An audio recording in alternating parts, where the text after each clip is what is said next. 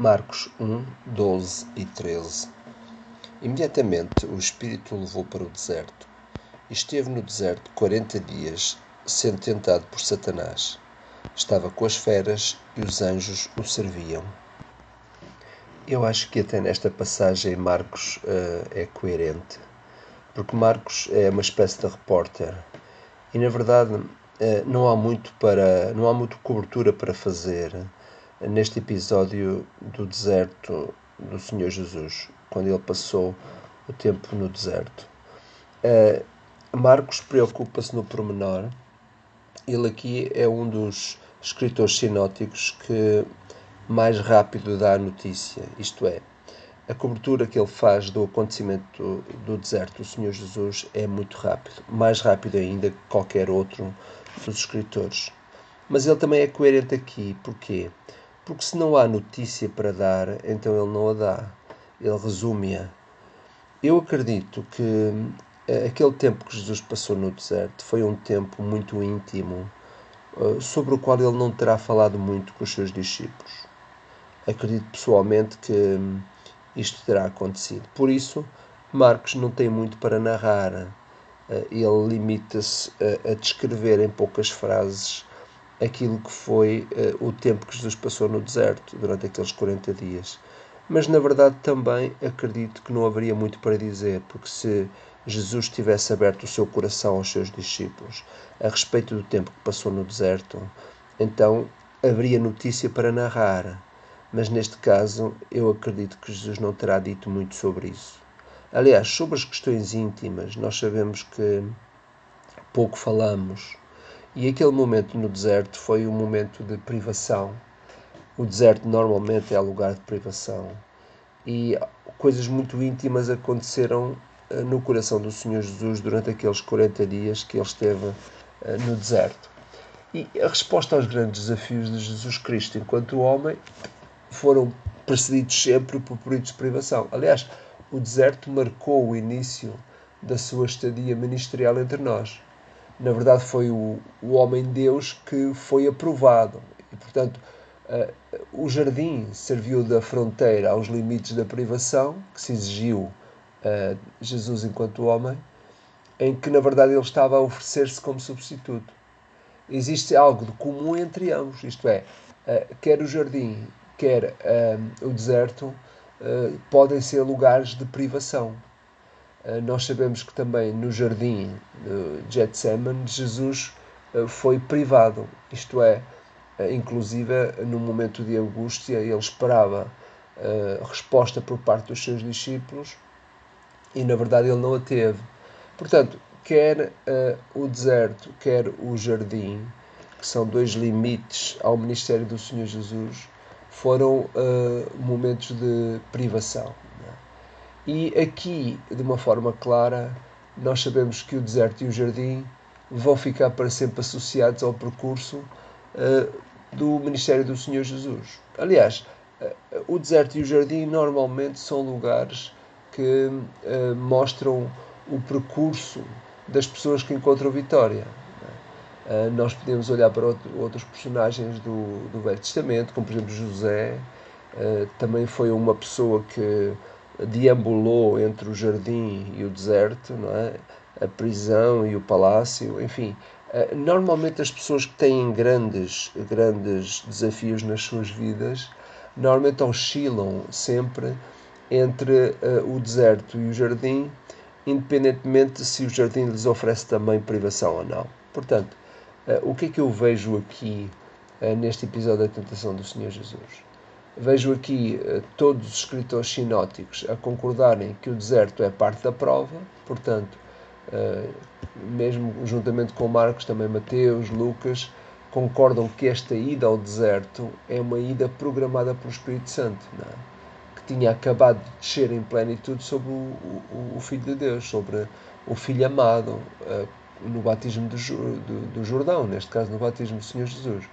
É, é verdade que Lucas vai um pouco mais longe quando ele diz que, que o Messias estava cheio do Espírito Santo. Ora, foi neste seguimento, quando o Espírito Santo desce sobre Jesus e ele é cheio do Espírito, que o próprio Espírito o conduz uh, a esta prova, a este momento em que ele, que ele tem que passar antes do início, digamos assim, formal do seu próprio ministério, não é?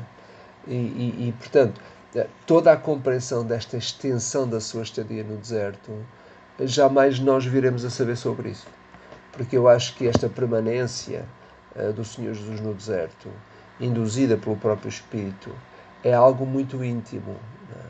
E eu creio que, pessoalmente, que ali no deserto passou-se mais do que simplesmente uma curta tentação, é? Uh, que a certa altura foi uh, aproveitada pelo próprio Satanás. Foram 40 dias que Jesus esteve mergulhado nos segredos agrestes de um lugar sem vida, hum, sem vida humana, uh, e portanto apenas, creio eu, com uma conversa assegurada com, neste caso, a restante Trindade, portanto, os outros membros da Trindade. É? é verdade que nós sabemos é que no deserto uh, toda a corte celestial esteve ali. É? A companhia do deserto era animal, mas o serviço era celestial. Uh, Mateus dá-nos a ideia que os anjos serviam Jesus, serviram Jesus depois da última tentação. É, é verdade que, do ponto de vista humano, Jesus esteve privado, mas do ponto de vista celestial, Jesus esteve acompanhado. É? porque uh, acredito que aquele momento uh, inicial do ministério do Senhor Jesus, para Jesus foi demasiado importante, porque implicava muita coisa do ponto de vista celestial. Uh, Jesus estava a, a dar de si mesmo à humanidade, mas estava a perder do ponto de vista celestial, porque ele deixou o lugar celeste para vir ao mundo e ser, e ser homem, e portanto é verdade que a terra ficou mais rica quando Jesus nasceu nela, mas o céu ficou mais pobre por causa da ausência do próprio Senhor Jesus. Portanto, há algo realmente eh, extraordinário, algo mais que acontece eh, ali no deserto que os próprios escritores bíblicos não souberam contar. Eh, ainda que o lado humano de Jesus estivesse a ser colocado à prova, como afirmam alguns teólogos, a consequência da tentação ia trazer resultados profundamente espirituais. É? Isto é, o tempo que Jesus passou em privação no deserto, do ponto de vista humano, uh, viria a ter consequências uh, muito altas e elevadas do ponto de vista espiritual. Portanto, quer dizer, ali no deserto, algo mais fez Jesus permanecer tanto tempo naquele lugar. A prova não precisava ser 40 dias. É? para Jesus ser provado de alguma forma não, era uma questão de tempo. Uh, o fator tempo ali não contava. Não? Nós sabemos que os 40 dias uh, acaba por ter muitas vezes, digamos assim, uma leitura muito simbólica e que nós nunca saberemos explicar bem. No Velho Testamento acontece isto muita vez. Também reis que reinaram 40 anos. Quer dizer, enfim, há, há muita coisa que nós ainda não conseguimos explicar e que também não, não necessitamos dessa explicação. Não é? Mas esta ideia, para mim, é, é muito mais importante do ponto de vista da consequência espiritual que o deserto trouxe do que propriamente apontarmos para aquilo que foi o tempo de privação humana que Jesus ali passou. É?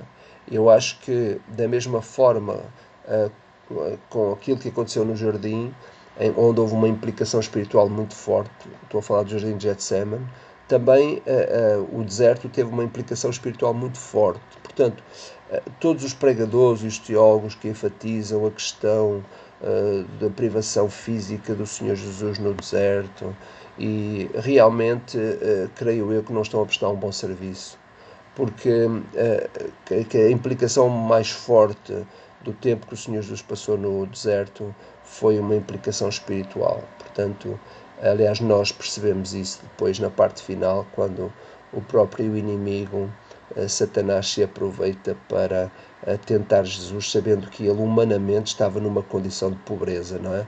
Portanto, eh, privado fisicamente. É?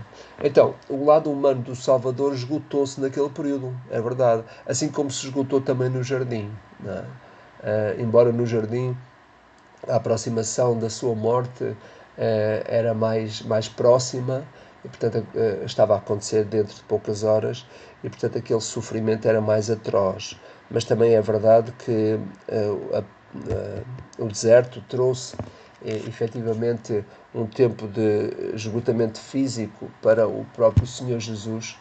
E, e, portanto, apesar de ser uma pessoa habituada ao jejum, nós sabemos que este jejum prolongou-se demasiado e a fraqueza era de mais evidente, havia fragilidade no corpo do Senhor Jesus e eu penso que isso teria abatido qualquer homem forte. Portanto, Satanás aparece aqui, portanto, aparece naquela altura que ele achou ideal, eh, como víbora, eh, ele aguardou o melhor momento para injetar veneno, digamos assim, e isto não é nada de novo na estratégia de Satanás. Nós sabemos que o mesmo eh, aconteceu no Éden, e só que desta vez ele deu-se mal porque lidou com o Filho de Deus. Não é?